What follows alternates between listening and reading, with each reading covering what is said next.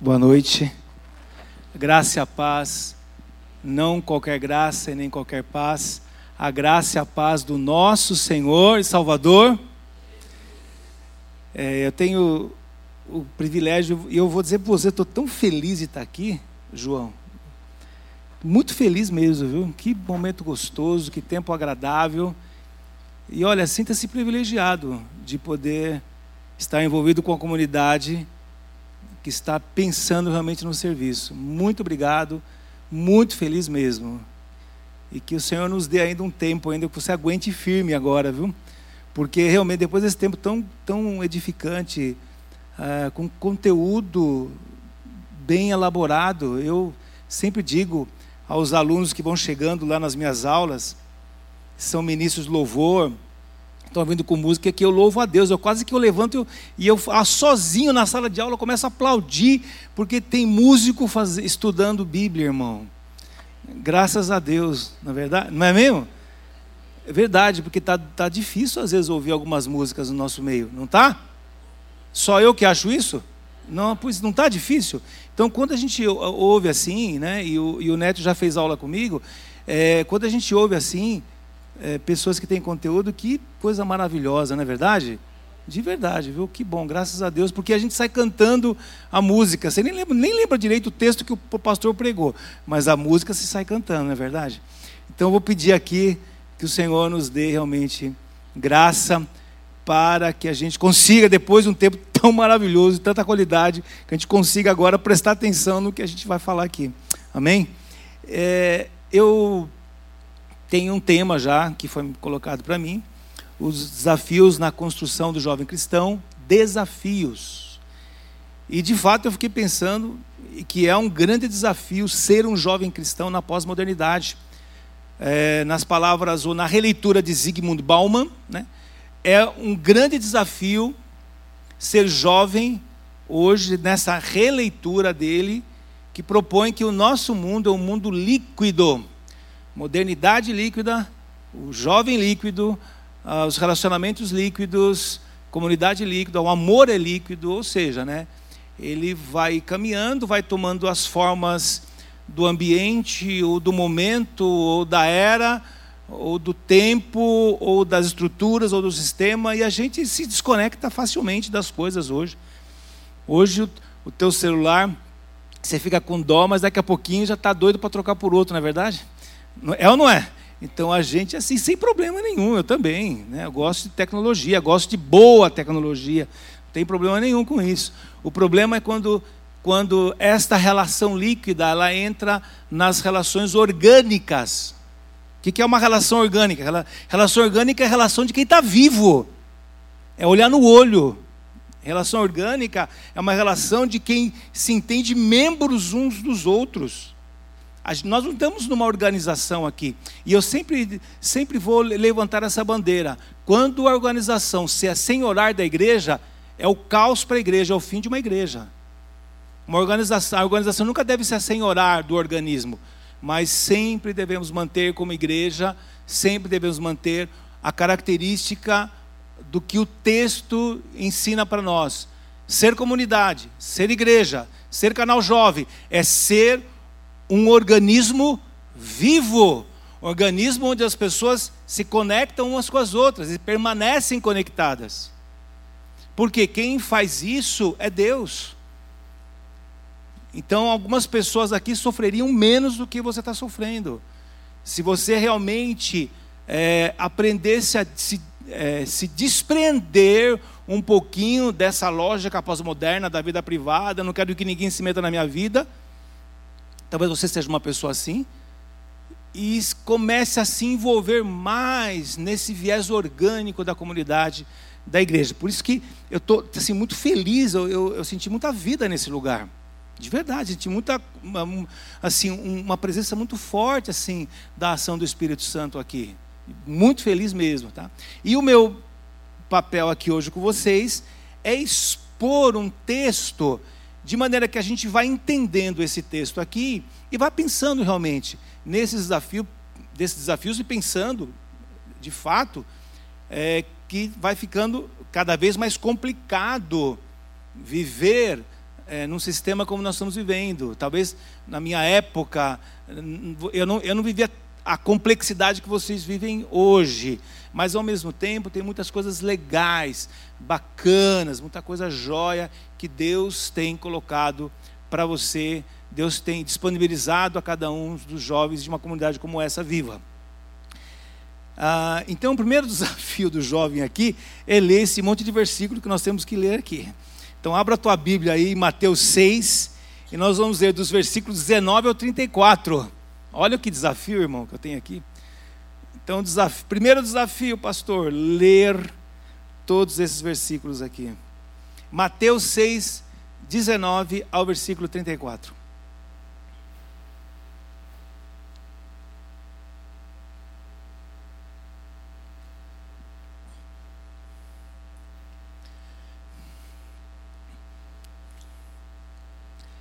É, abra ou ligue, né? Esqueci de, desse detalhe, né? Ligue a sua Bíblia.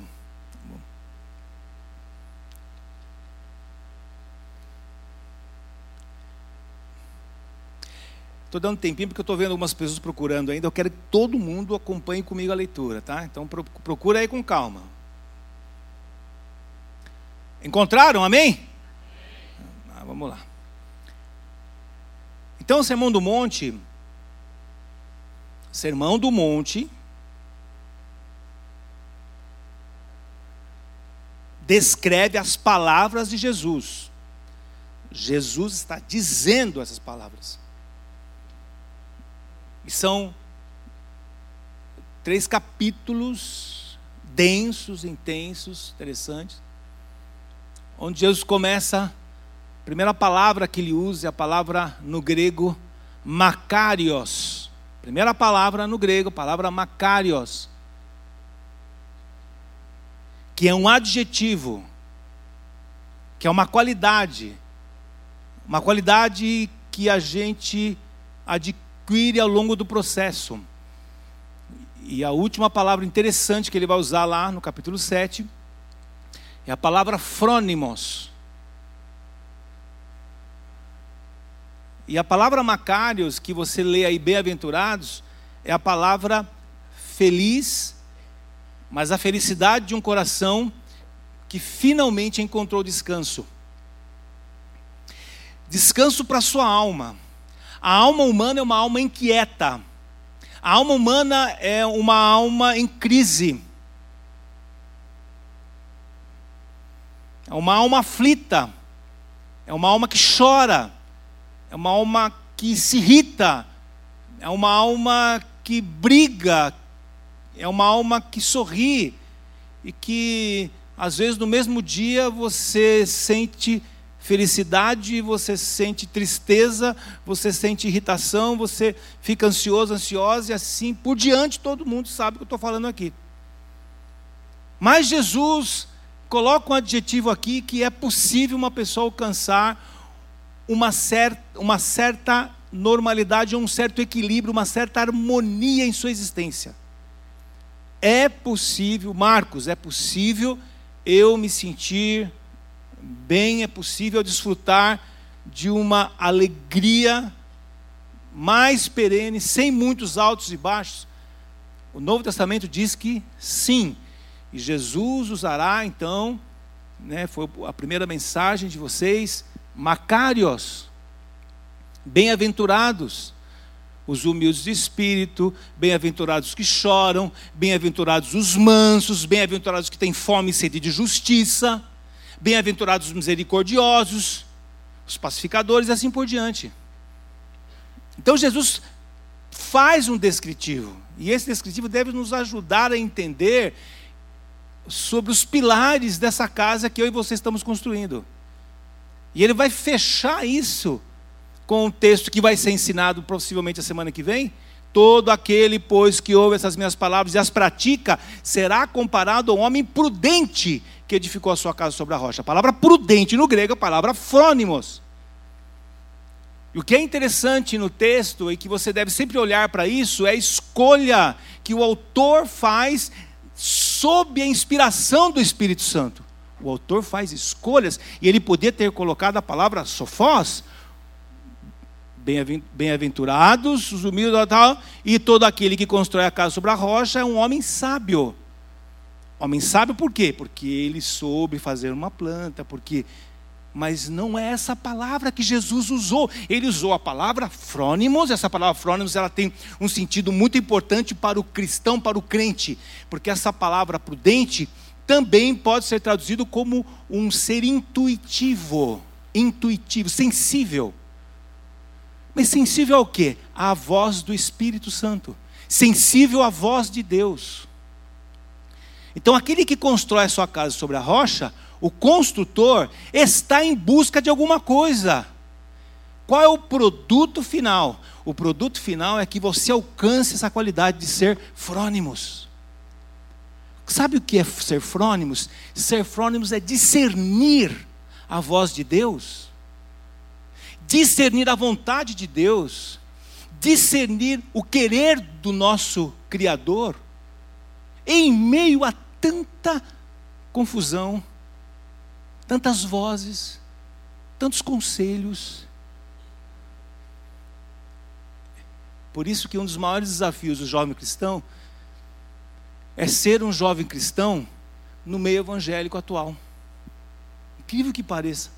Eu nunca imaginei que eu ia, eu ia dizer isso um dia. Mas diante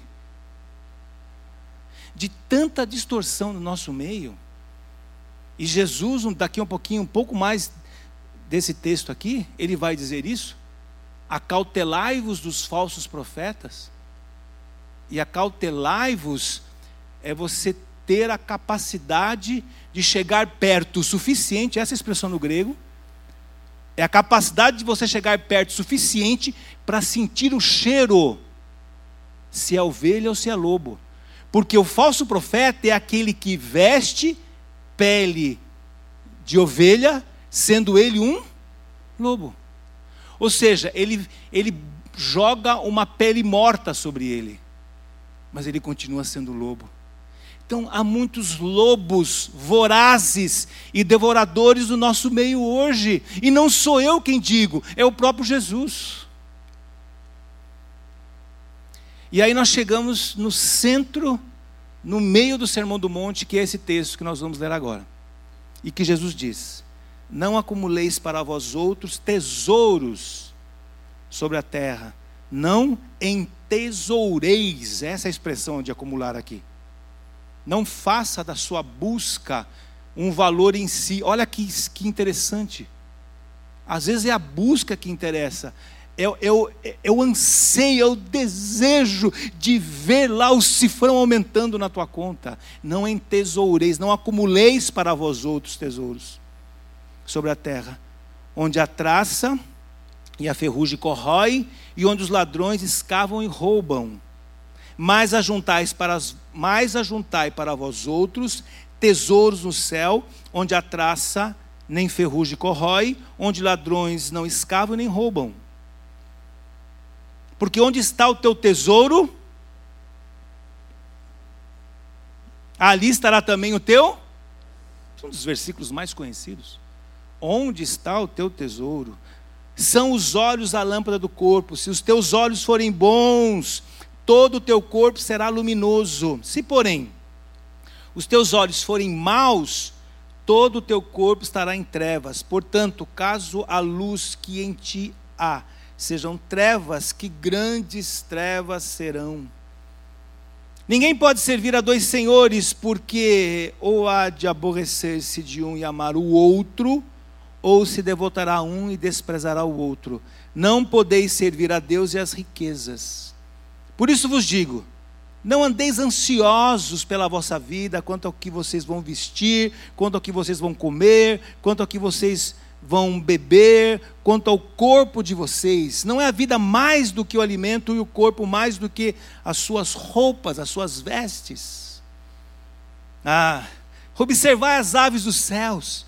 Elas não semeiam, elas não colhem, elas não ajuntam em celeiros.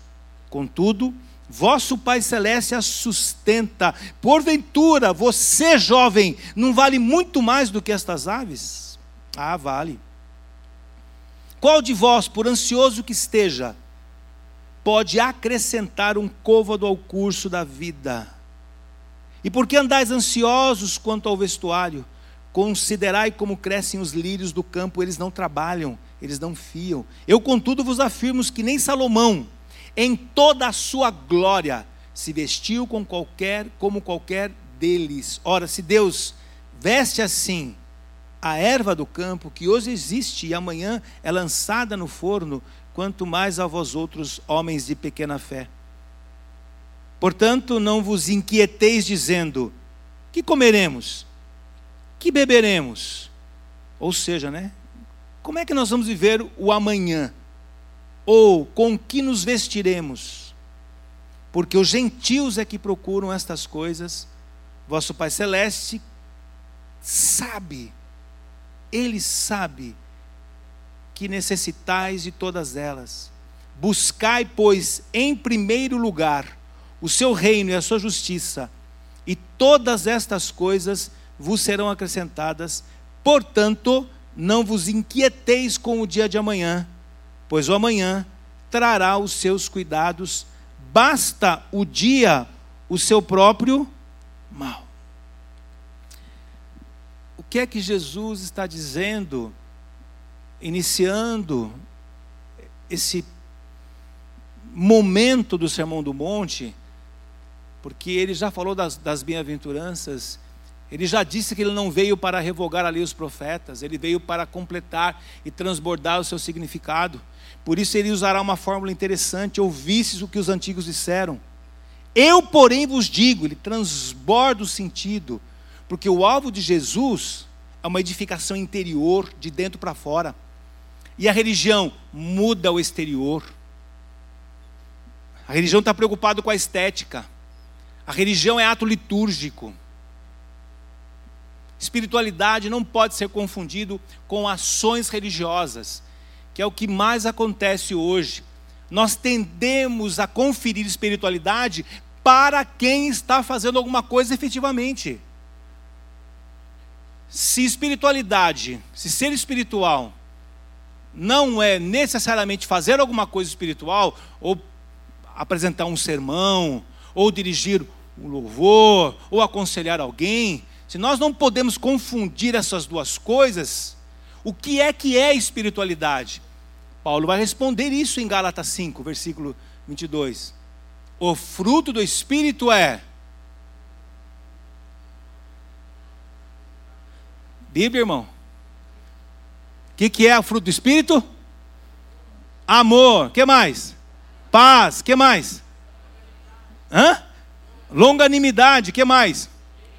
Benignidade, pá, pá, ciência, domínio.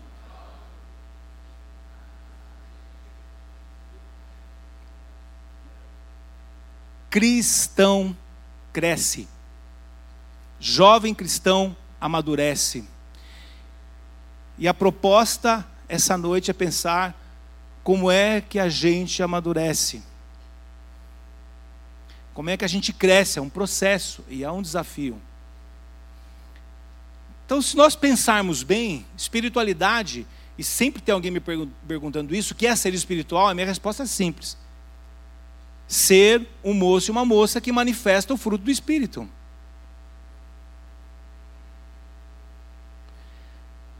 Então, espiritualidade tem a ver com o dia a dia.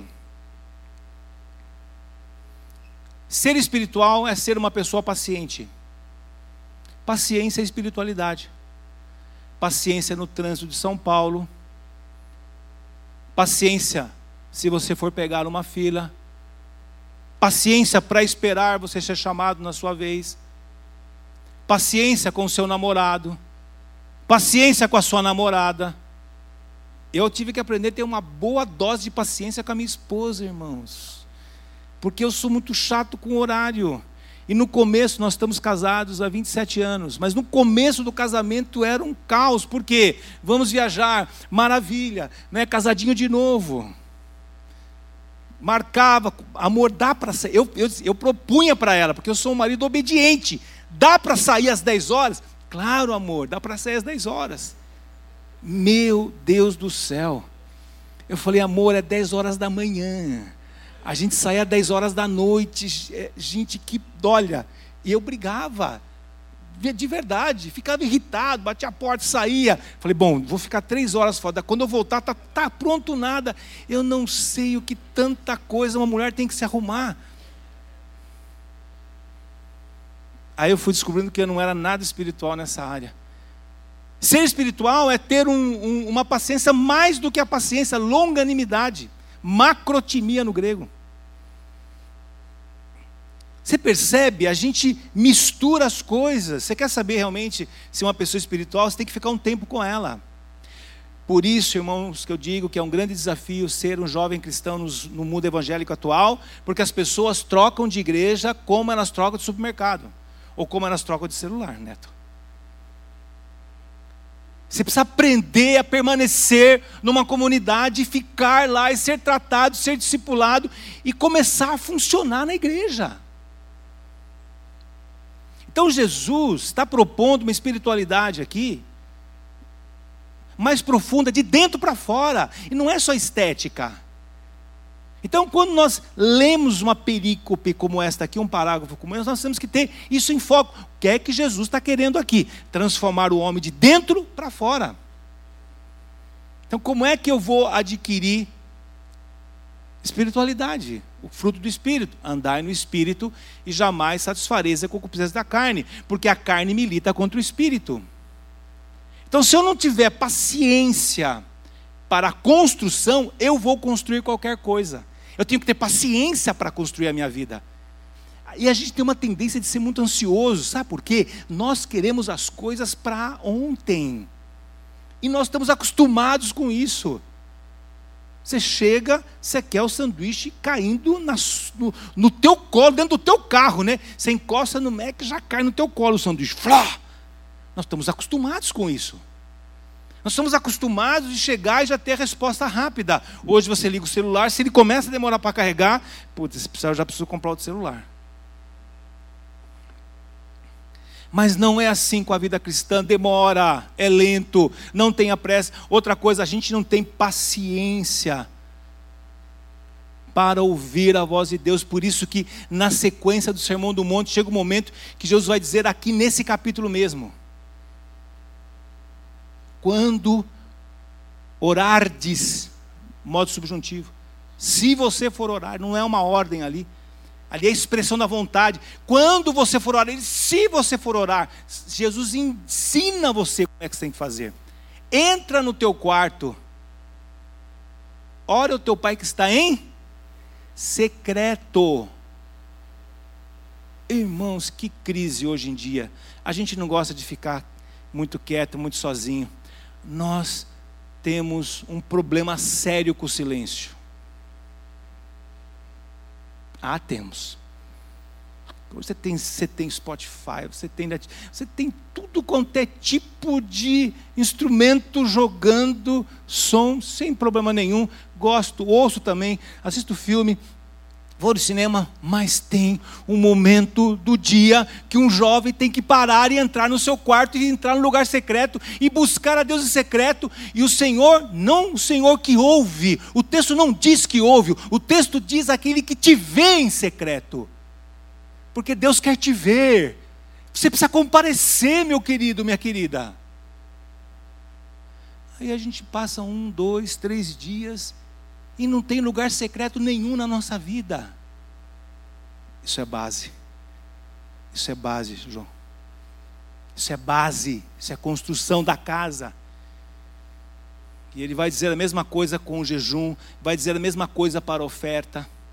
E então nós chegamos nesse texto e finalmente ele chega e diz o seguinte: um homem, um homem que quer alcançar essa paz, esse contentamento, esse macários, e ao mesmo tempo ter lá no final a intuição, a ponto de saber é Deus quem está falando, porque há muita confusão, e eu poderia perguntar para cada um de vocês: escuta, você tem certeza que você tem ouvido a voz de Deus?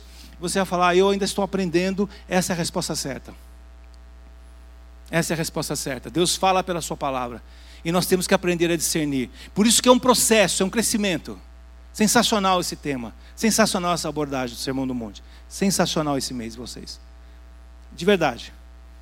Então, como é que eu alcanço essa prudência? Né? Porque às vezes passa desapercebido essa palavrinha, não passa?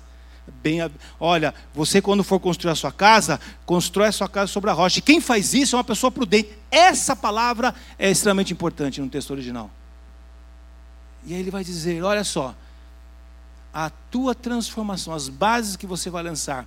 E aí ele estabelece aqui, ele estabelece aqui algumas questões extremamente importantes. Jesus não coloca no Sermão do Monte a questão da escolha.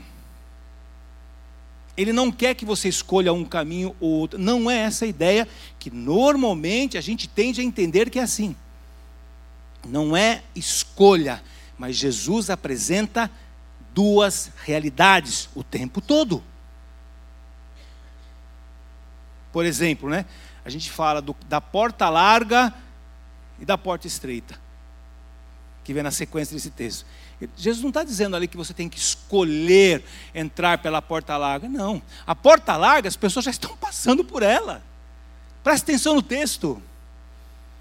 Porta larga já estão passando, mas a porta estreita são poucos os encontradores.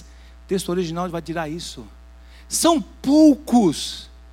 Mas esse é o caminho que conduz para a vida e a vida eterna. Mas aqueles que já estão passando pela porta larga, aqueles que estão caminhando a passos largos, o caminho dará para a perdição e a perdição é eterna. Então Jesus não está apresentando aqui uma escolha, ah, bom, deixa eu ver se eu quero acumular tesouro.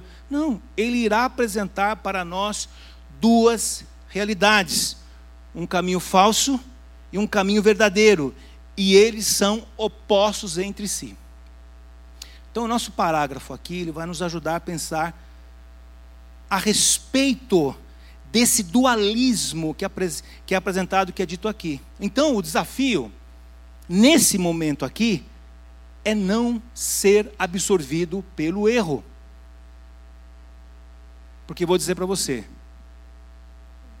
a Bíblia diz que o lobo que se veste como ovelha, que o ensino errado, o ensino equivocado, irá enganar os eleitos.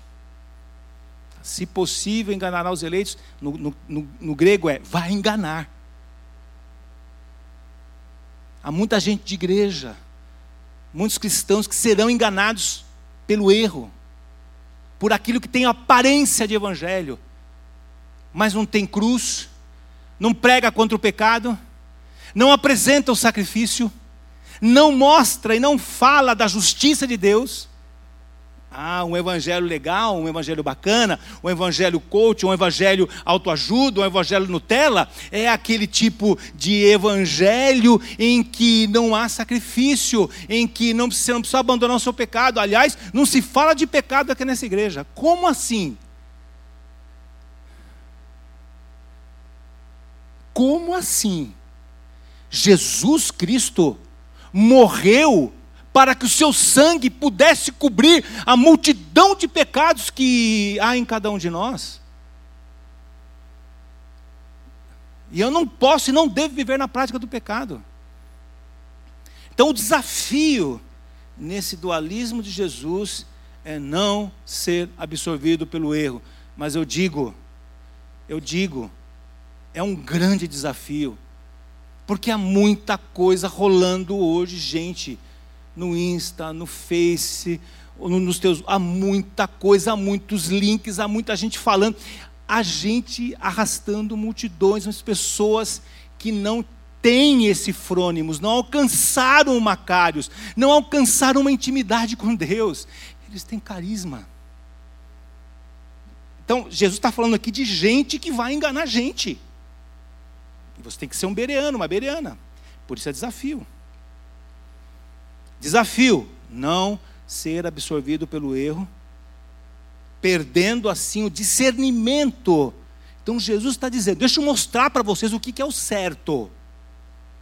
E o Jesus aqui então ensina e apresenta, e a primeira coisa que ele fala aqui é a respeito de dois tipos de tesouros: a escolha ou a verdade, ou o caminho correto. Acumular ou entesourar tesouros né, no céu ou na terra. E a diferença, gente, tem a ver com a durabilidade. A vida é efêmera.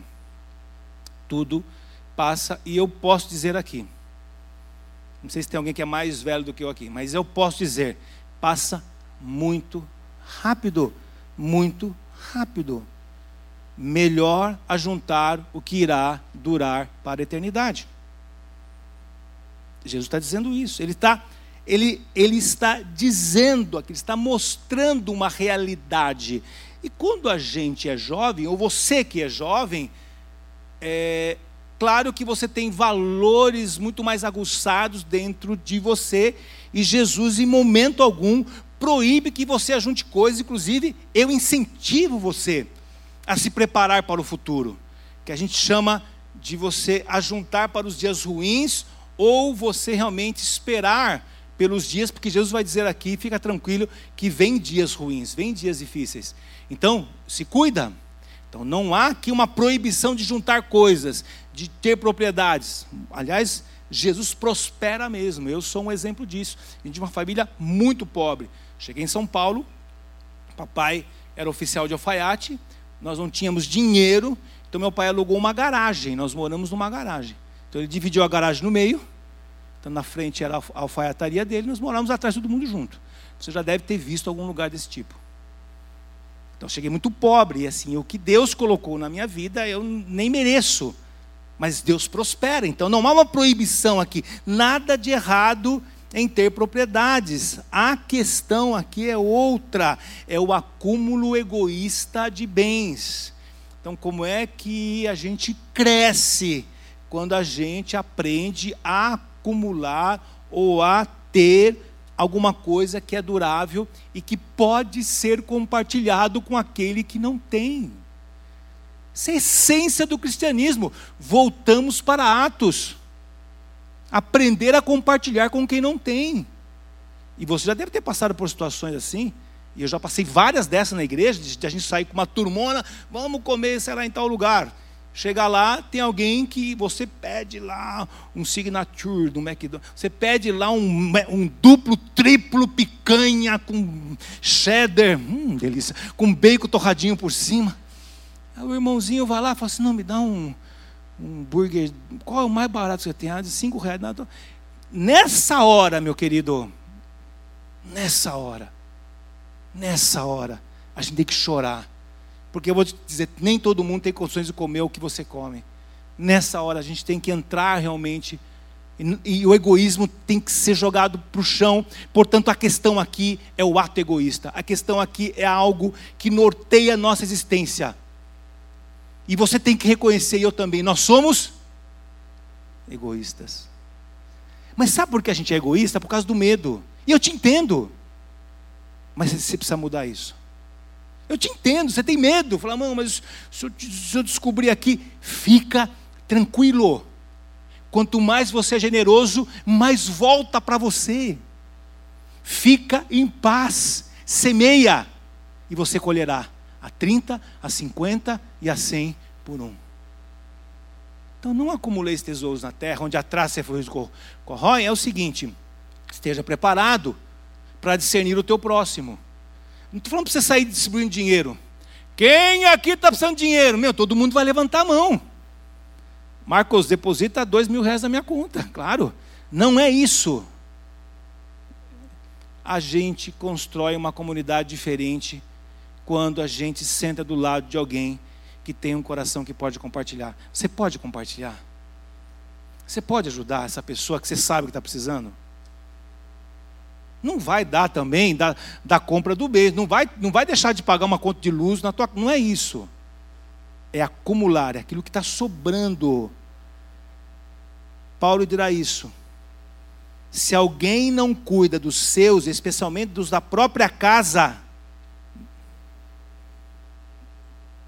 Você que dá uma piscada e vou de novo. Se alguém não tem cuidado dos seus, especialmente os da própria casa, porque isso aqui é uma casa, casa de Deus, tem negado a fé e é pior do que o descrente.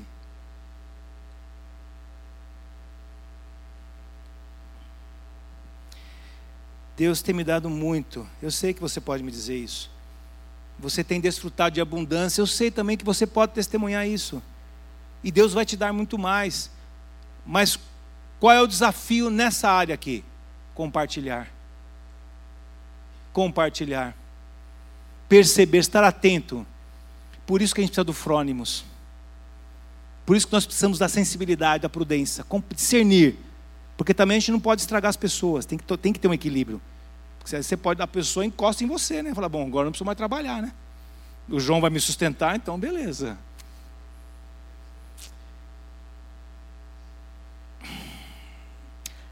Há dois tipos de existência. Então, o primeiro desafio, irmão, é vencer o egoísmo. Por isso que é de dentro para fora. Há dois tipos de existência: luz e trevas dois tipos de modo de vida. Uma que é cega, vive, existe, e uma que enxerga. Portanto, a ideia de Jesus é que a nossa cabeça possa ser expandida, a nossa mente, as nossas competências, o nosso discernimento possa aumentar só que esse aumento ele é progressivo, não acontece do dia para a noite. É o discernimento aqui. Então, como é que a gente expande? Então, Jesus já disse isso, está sumarizando aqui. Como é que eu aumento o meu discernimento? Quando eu aprendo mais a respeito da revelação de Deus quando eu pauto a minha vida e a minha existência, as, as minhas atitudes, nos princípios elementares da fé cristã. E só tem um jeito, meu querido irmão, minha querida irmã, só tem um jeito. Que aqui eu acho que é um grande desafio nos tempos pós-modernos, principalmente por conta da sua agenda, principalmente pelas demandas da tua vida. Você que está trabalhando, você que está estudando, você que está namorando e que isso demanda também e é uma, uma coisa importante, demanda cuidado, demanda carinho, demanda tempo, mas um grande desafio para o jovem hoje é realmente dedicar um tempo na sua agenda, no seu dia, para conhecer a revelação e a voz de Deus nas Escrituras Sagradas. Você quer ver um, um, um dos problemas seríssimos, seríssimos que nós vivemos hoje?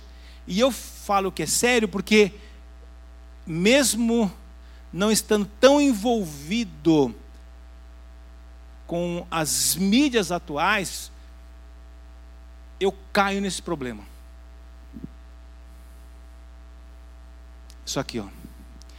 Irmãos, esse aparelho é uma benção, mas ele pode ser uma maldição. Por quê? Eu vou dizer por quê porque isso aqui é um dos instrumentos que mais roubam o nosso tempo. Eu já me peguei, chego cansado em casa, hoje é mais Instagram, né? Pá, imagem, imagem, vídeo, imagem, imagem, vídeo, vídeo, vídeo, imagem, imagem. Aí, puf, agora o celular te avisa tudo, né? Puf, entrou um WhatsApp, aí vou para o WhatsApp. WhatsApp, aí puf, entrou um, um Face, aí vou para o Face. E às vezes passam-se meia hora, 50 minutos, uma hora, duas horas.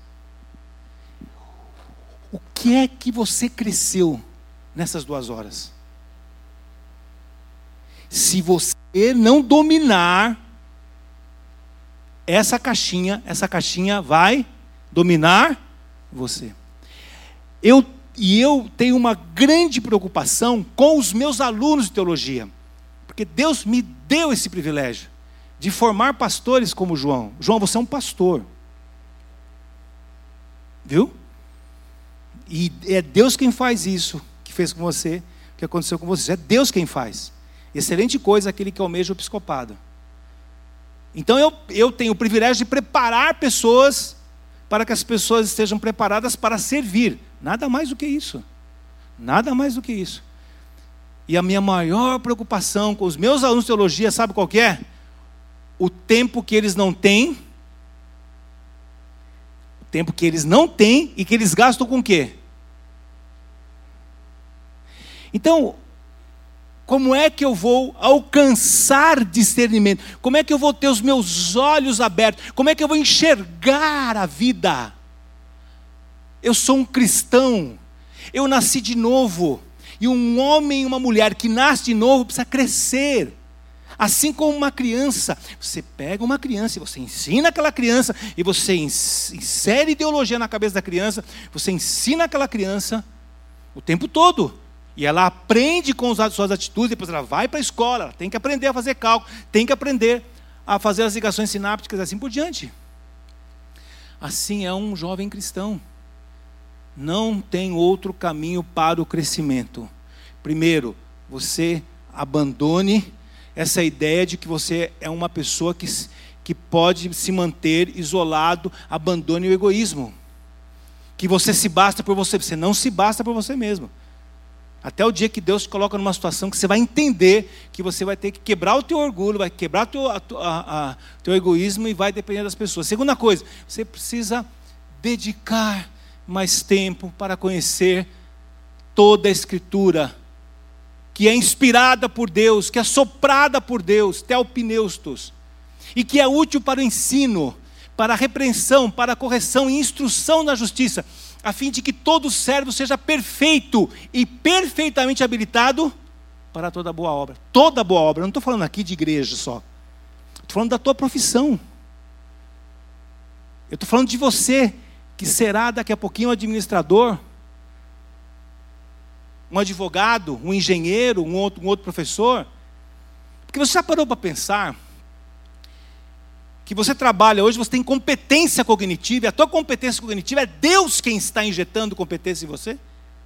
Diariamente, Deus injeta competência em você para você fazer o que você faz hoje. Porque se der um lapso na tua cabeça, eu sei que você luta, que você estuda, que você vai atrás, mas Deus te dá a competência para isso. Agora, um jovem cristão, ele se destaca muito mais no mercado. Eu trabalhei com juniores aqui, tem um outro nome? Tinha o quê? Não, antes do TIM. Hã? Intertim. Já trabalhei com Intertim. Trabalhei com adolescentes, trabalhei com jovens e hoje eu trabalho com toda a igreja, mas nesse processo eu fui vendo aquele junior, aquele é, intertim, aquele adolescente, aquele, crescendo. Hoje eu tenho é, adolescentes que estão hoje cuidando de contas globais, estão morando na Europa, e eles cresceram, e eles olham, e eles reconhecem. Sabe o que me ajudou? A igreja. Isso é gente, isso é gente agradecida. Foi a igreja que me ajudou a pensar, a igreja que abriu a minha cabeça, foram aquelas broncas, Marcos, que você me deu. Pô, você está gastando muito tempo com isso. Vai estudar as Escrituras Sagradas. Quanto tempo você gasta com o texto diariamente? Diariamente, estou perguntando. Seja honesto com você mesmo. Como é que você quer andar na luz? Como é que você quer ter discernimento? E alguém me pergunta, mas Marcos, pelo simples fato de eu ler as Escrituras Sagradas, isso vai abrir a minha mente, vai me dar discernimento. Não tenha dúvida, sabe por quê? Porque toda a palavra de Deus é viva e eficaz. Toda a palavra, ela é vivente, ela é viva. Hebreus 4:12. Ela é tão viva, tão eficaz, que ela é tão poderosa a ponto de dividir, cortar, separar coisas concretas e abstratas. Sabe o que são coisas concretas? Juntas e medulas abstratas, alma e espírito, a ponto de dar discernimento. Vou por aqui, não devo ir por aqui, vou por aqui. Aí é escolha. Diariamente você é confrontado, diariamente chegam informações na tua cabeça, diariamente você tem que tomar decisões.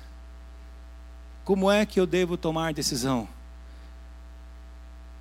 Que essa Bíblia, que está no teu aplicativo, ou que está nesse papel, passe a correr nas tuas veias.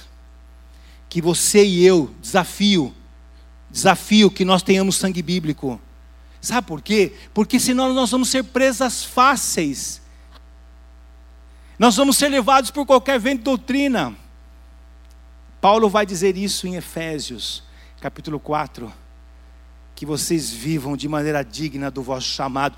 Cada jovem aqui nesse ambiente, um dia recebeu a voz de Deus no seu coração, um dia Deus te chamou, um dia Ele te arrancou do império das trevas, um dia Ele te deu vida, estando você morto no teu delito e pecado, e agora, viva de maneira digna.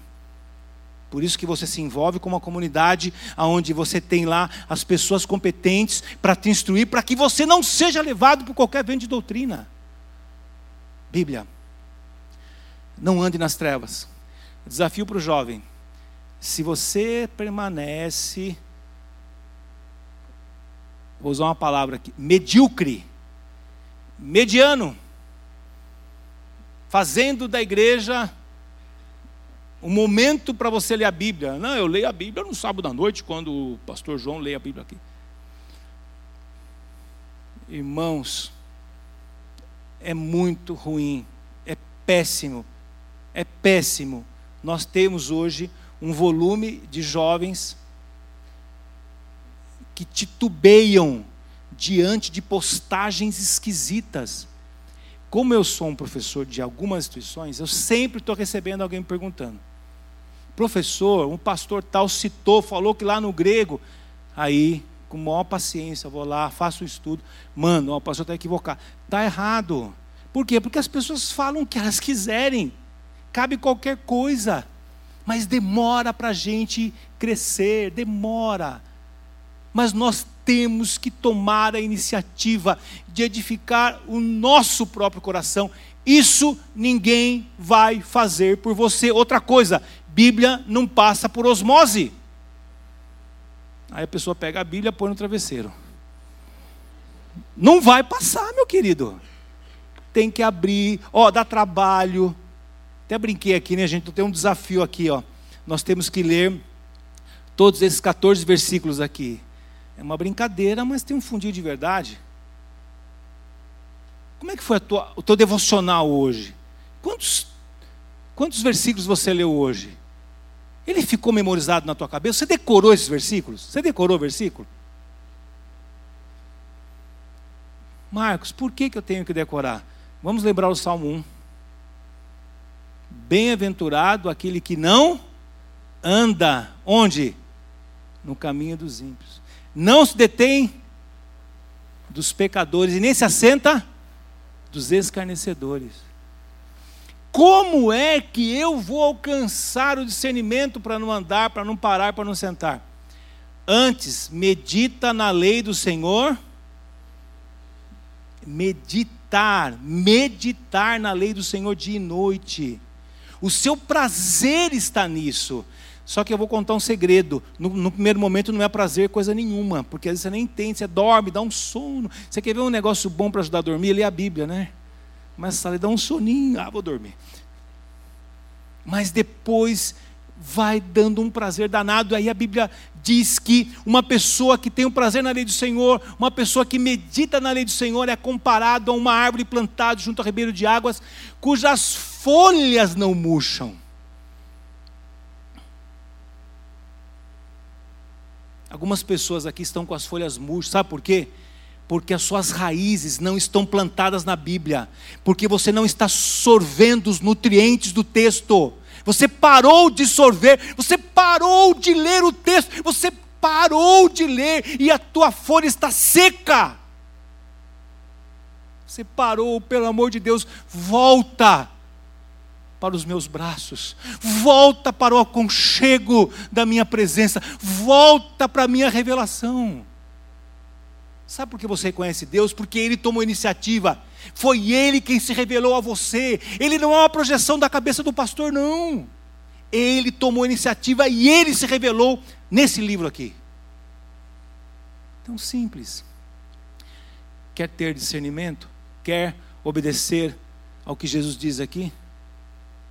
Quer ter a luz? Quer ter os teus olhos iluminados? Quer comandar toda a tua existência?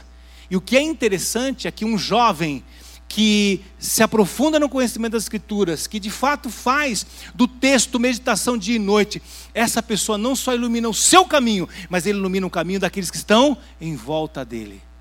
Por isso, cante a Bíblia. Fale da Bíblia. Não seja chato, mas fale do texto. Anuncie o texto, escreva mais o texto aqui. Quantas brigas, conflitos inúteis. Eu nem respondo algumas coisas que as pessoas postam. Se alguém me pergunta, eu respondo. Mas eu nem entro, por quê? Porque são discussões intermináveis, intermináveis, intermináveis. 5, 15, 50, 100, 500 comentários. Que não leva a nada. Por isso, não cuida da vida dos outros, cuida da sua vida. Não cuida da vida dos outros. Cuida da sua vida. Sabe por quê? Porque enquanto a gente fica gastando tempo, esse tempo que você gasta, e que eu acho que é um baita desperdício muitas vezes, eu falo de mim, eu estou falando nem de você, estou falando de mim. Que é um baita desperdício, principalmente eu que estou ficando mais velho, que eu tenho pouco tempo, e eu tomei uma decisão, eu quero conhecer mais a Bíblia. A Bíblia.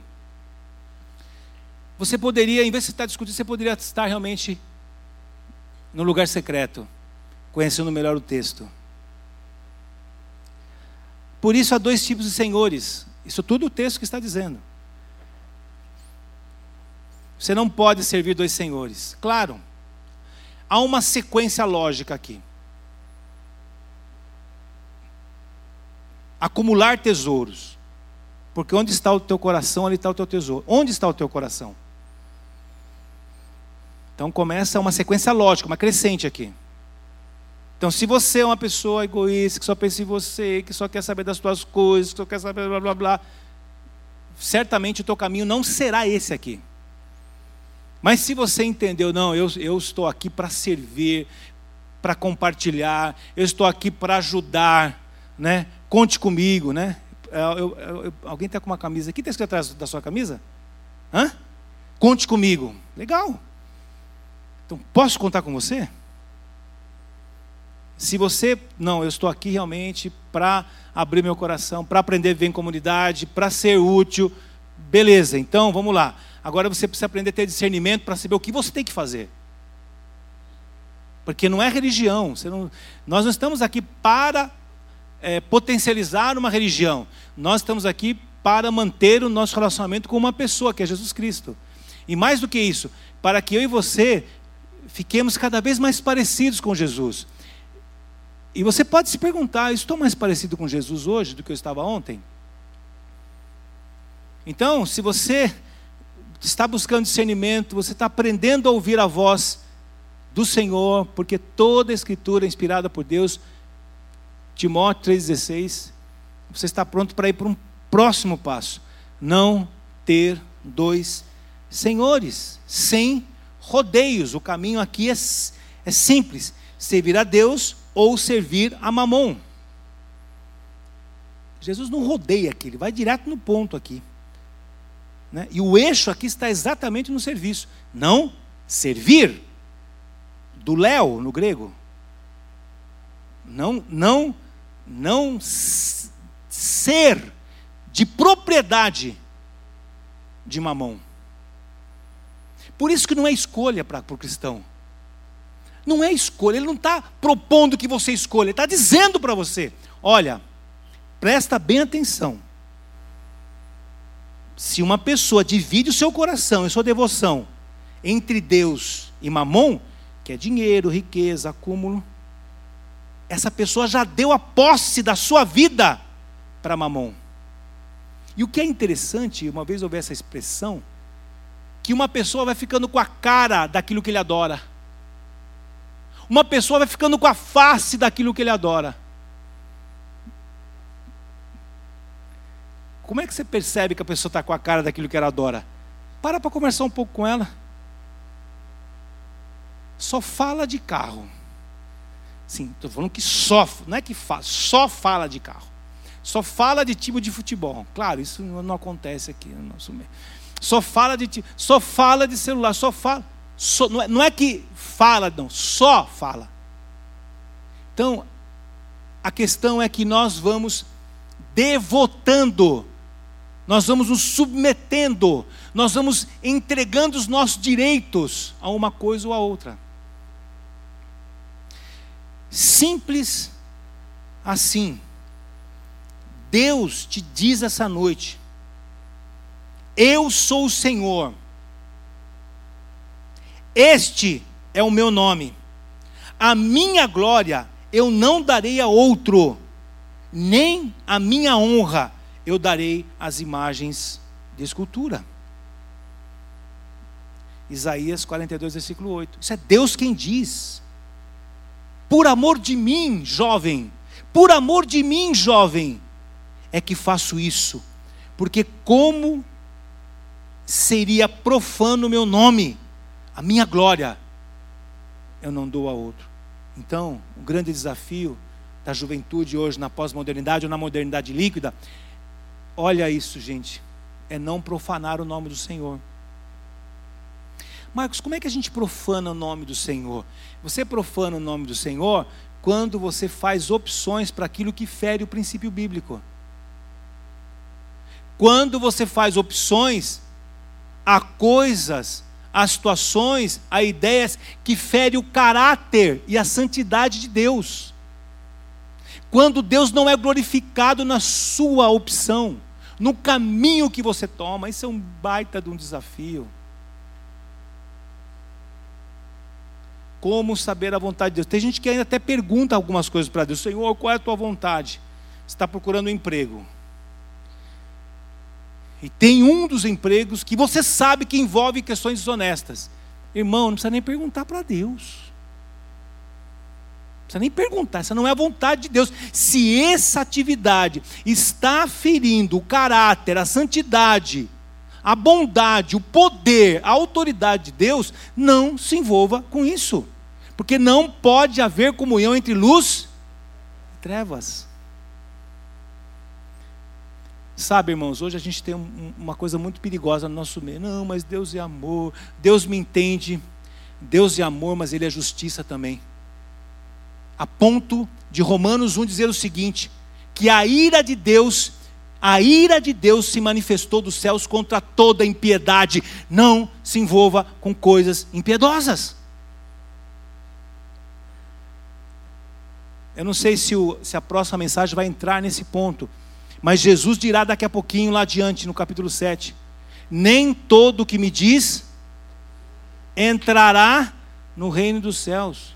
Muitos naquele dia dirão: Em teu nome nós profetizamos, em teu nome nós expulsamos demônios, em teu nome nós operamos milagres. Jesus vai dizer: Olha, se aparte de mim, porque eu não sei quem é você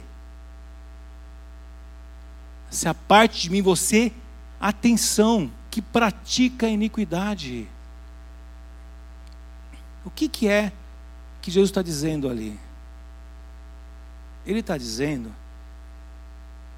isso para gente crente. Ele não está dizendo isso aqui para os espíritas. Ele não está dizendo para as religiões orientais. Ele não está dizendo isso para qualquer outro tipo de seita, ele está falando isso para pessoas que estiveram fazendo a obra de Deus nos dias atuais, inclusive. Que grande desafio ser jovem nos dias atuais, mas ser jovem no meio evangélico. Isso é um grande desafio. Ficar firme, Acontece alguma coisa que a gente não gosta, né? ah, ficar emburradinho. Hum, não gostei. Não me cumprimentou. Não me chamou. Não dan, dan, dan. Irmão, se você acredita, se você encontrou uma comunidade que você pode confiar, se você sabe quem é o pastor, fica ali. Porque está difícil o negócio hoje. Você pode imaginar naquele dia, depois que todo mundo partiu, está todo mundo lá, e aí, Senhor, Senhor, não sei quem você é. Essa parte de mim, você que trouxe a existência. A palavra, a palavra iniquidade no texto original é anomia, anomia. Se tem algum advogado que sabe o que eu estou falando. Sabe o que é anomia? Anomia é a privação de lei, é a privação de ordem, é a privação de regras. Anomos, a privativo, aquele que não se submete. Gente, na vida cristã, tudo tem um processo. Na vida cristã, sempre há um processo. Na vida cristã, você precisa aprender que há um mestre e há um discípulo. Você chega aqui, quem é que vai me discipular? Para quem eu vou perguntar? Por isso que voltamos lá no ponto número um, egoísmo. O egoísta não vai fazer isso. Vai fazer isso, egoísta? Aí ele vai querer buscar o conselho na palavra de Deus? Aí ele vai ter Deus como Senhor? Não. Olha a sequência. Começou errado, minha querida, meu querido. Desviou um milímetro aqui em duas retas paralelas, desviou um milímetro aqui, 15 quilômetros na frente. Ande com quem conhece Bíblia. Se você é neófito, se você está começando, encoste em quem pode te ensinar a verdade. Porque conhecerás a verdade e a verdade quem te libertará. Não terá dois senhores. Não devotará teu coração a outra coisa a não ser a Deus, a não ser o Senhor que nós cantamos aqui hoje, a não ser o Senhor. Devotar o teu coração, se derramar, chorar em Sua presença, cair de joelhos, mas não só aqui no culto, lá na tua casa também. Fazer todos os dias um culto ao Senhor, jovem. Todos os dias um culto ao Senhor. Você e Deus. Você consegue fazer isso? Isso é um desafio.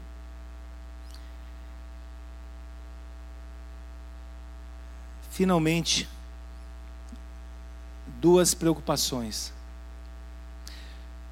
Porque eu acho que eu estourei o tempo, né? É isso? Hã? Gente, quer que eu acabe aqui, pare ou vocês aguentam mais um pouquinho? Só três falaram. Amém? Finalmente, duas preocupações. Duas preocupações aqui: corpo e reino. Jesus convoca a gente aqui. Está fazendo uma convocação séria, solene. E a convocação tem um princípio sério aqui, que você sabe. Pensa antes de agir. Pensa. Calma. Pensa antes de agir. Você tem dois caminhos, um caminho verdadeiro e um caminho falso. Sempre será assim. Daqui a alguns anos lá na frente, você vai se lembrar do que eu estou te falando. Sempre haverá um caminho verdadeiro, um caminho falso. Não tem muro. Não tem muro. Ou é uma coisa ou é outra. pensa com cuidado. Vai juntar tesouros, você não tenha dúvida, todo mundo aqui está juntando tesouros. Todo mundo está juntando tesouros e construindo a sua existência. Pergunta, pensamento, qual é o mais durável? Todo mundo aqui está procurando existir sob uma boa percepção, sobre a luz. Pensar, qual é a minha ambição? todos nós aqui vamos nos submeter a alguma coisa. Pensamento: qual é o senhorio que é mais digno? E aí nós temos um negócio complicado, que é essa palavrinha que pega nos dias atuais: ansiedade. Então o texto vai dizer que você não deve andar ansioso. E está aqui uma coisa complicada, porque nós temos que entender muito bem, e Paulo vai repetir isso: não andeis ansiosos por coisa alguma. E o que é que é ansiedade aqui no texto bíblico? Ansiedade é o ladrão do presente. Ansiedade é o ladrão do presente. Uma pessoa ansiosa, ou ela está remoendo o passado, ou ela está projetando o futuro. Por exemplo, Vamos pegar essa moça aqui. Está olhando para mim, Agora ela vai ter que prestar atenção em mim. Mas ela está prestando atenção em mim desde o começo. Está olhando para mim, vamos pegar você. Como é o seu nome? A Stephanie está olhando para mim, mas ela está aqui olhando para mim, eu estou achando que ela está prestando atenção, mas ela está passando por um turbilhão no seu coração. Por quê? Porque aconteceu um, alguma coisa hoje de manhã que abalou muito o seu emocional. E o que está acontecendo com a cabeça dela agora?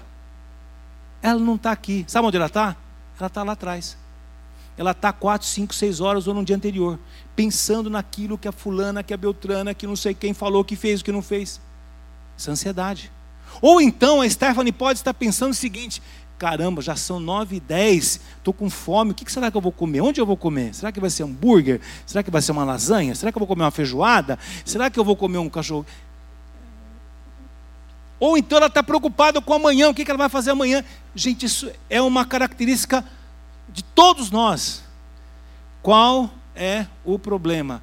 O problema é que uma pessoa ansiosa não tem a tendência de, naquele momento pontual, ela não vive o presente. E repito a você: o objetivo do Sermão do Monte é levar um homem a alcançar o contentamento, a alegria. E se você é roubado de viver o presente e você se acostuma com isto, falando de uma situação pontual, mas se você se acostuma a viver assim, você deixa de curtir o melhor da vida. E o melhor da vida não foi o que, não foi o que passou, nem o que virá. O melhor da vida é o agora. É curtir os teus pais enquanto eles estão vivos.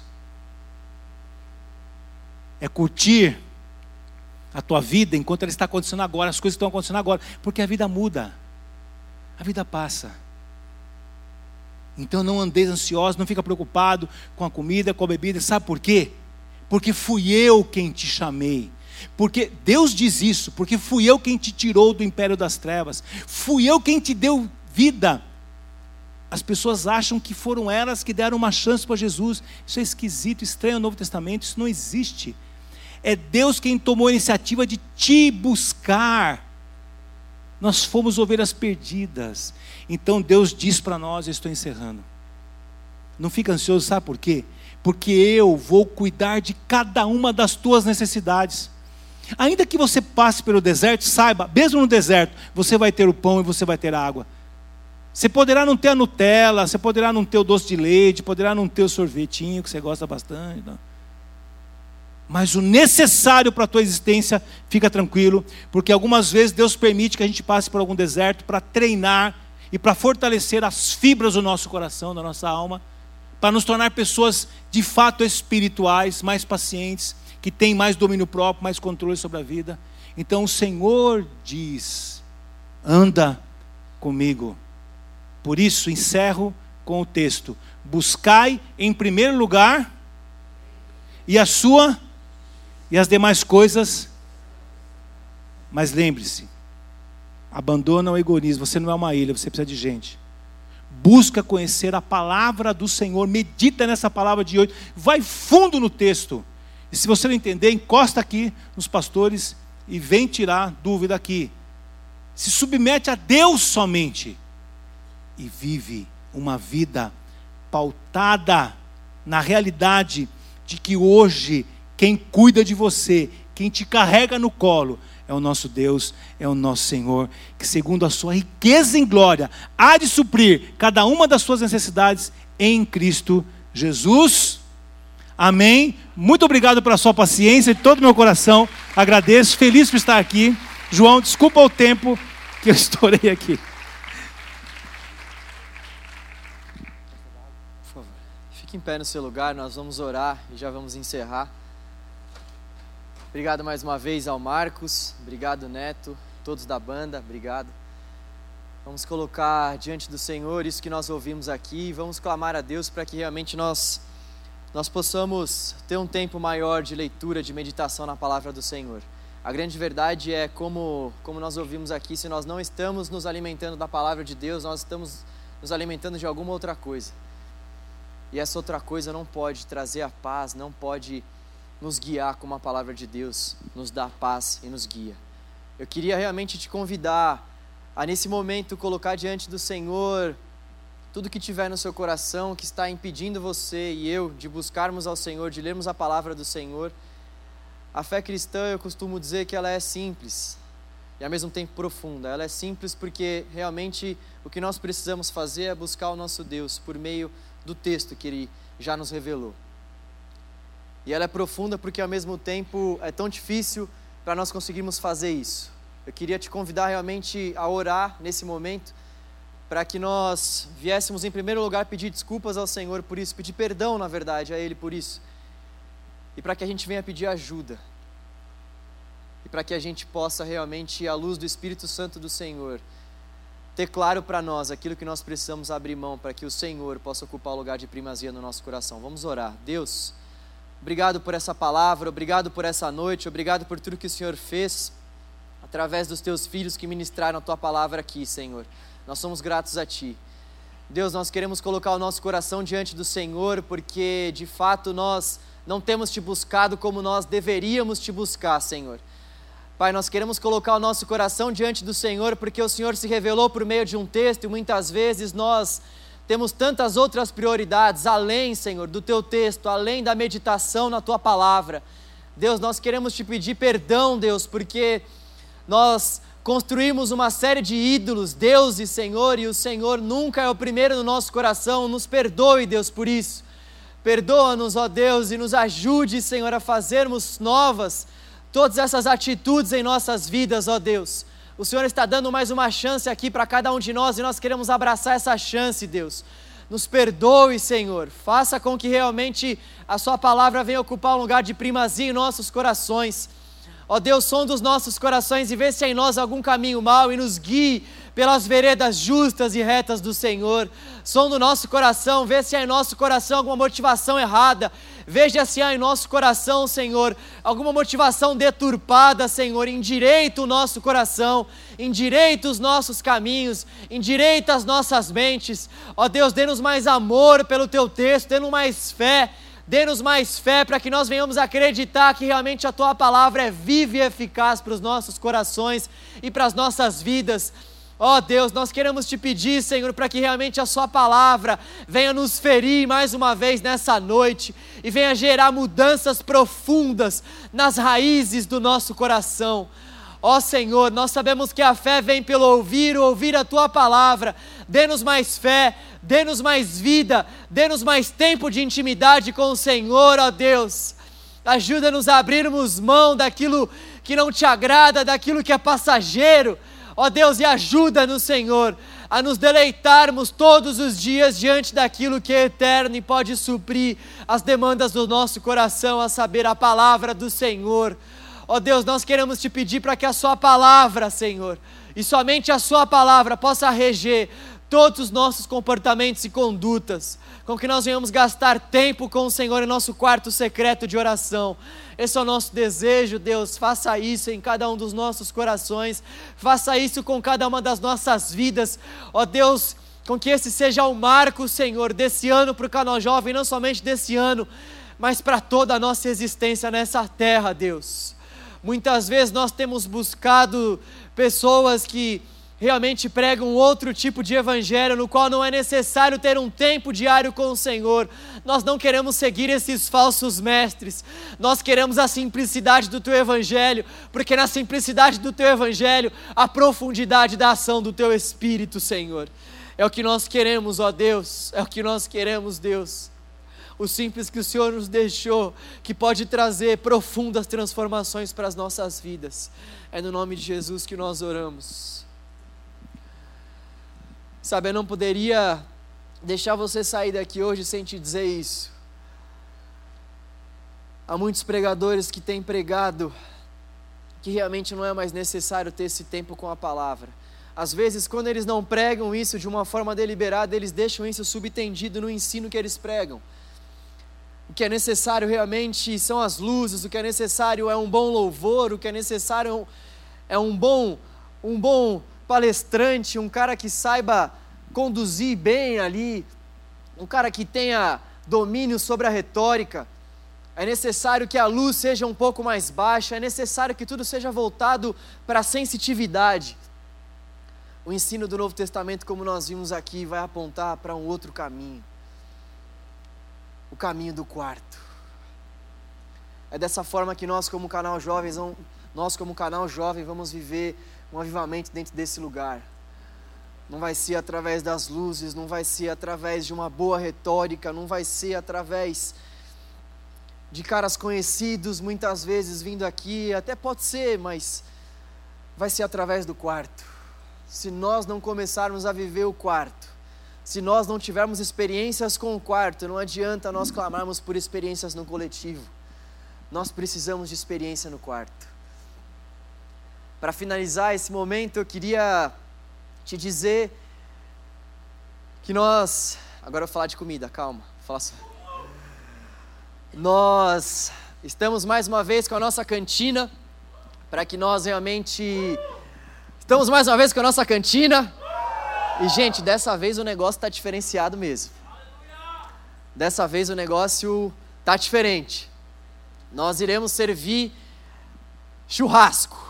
Pela primeira vez na história da cantina do Canal Jovem, nós vamos ter churrasco. Nós vamos ter três tipos de espeto. Presta atenção que isso já vai estar tudo incluso no combo: frango, linguiça e carne. Você ainda vai poder dar aquela chuchadinha na farofa, irmão. Eu, sei que você gosta daquela chuchadinha na farofa, tem vinagrete, tem pão também. Como se não bastasse, tem refri ou suco e ainda tem sobremesa. Então, por favor, nos ajude, é para causa do nosso mês. 20 conto, 20 reais. Você não encontra isso aí por aí. Por favor, realmente nos ajude. Nós passamos crédito, débito e o negócio é de qualidade. Eu também queria dar um recado para você.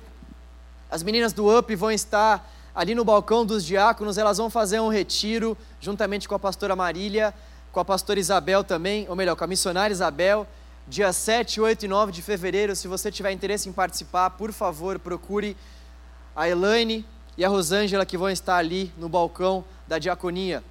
E para encerrar, realmente, eu queria uh, avisar para vocês que no próximo sábado eu não estarei aqui, mas Jesus estará com certeza. Uh, eu e a Paula estaremos fazendo um ano de casado e ela quis comemorar. Eu falei, amor. Eu falei, amor, não tem necessidade de comemoração. Ela falou, amor, estar casada com você é um privilégio, eu quero comemorar. Eu falei, então tá bom, vamos nessa. Então nós não estaremos aqui. Próximo sábado, quem vai estar aqui conosco vai ser o Grulha. O Calori também estará aqui conosco. Então, por favor, venha. Vai ser um tempo também de muito aprendizado e de muito, de muito louvor e adoração ao nosso Senhor, porque Ele continua vivo. Você crê nisso? Jesus está vivo. Vá na paz, que Deus te abençoe, que você tenha uma semana iluminada pelo Espírito Santo do Senhor. Valeu, valeu!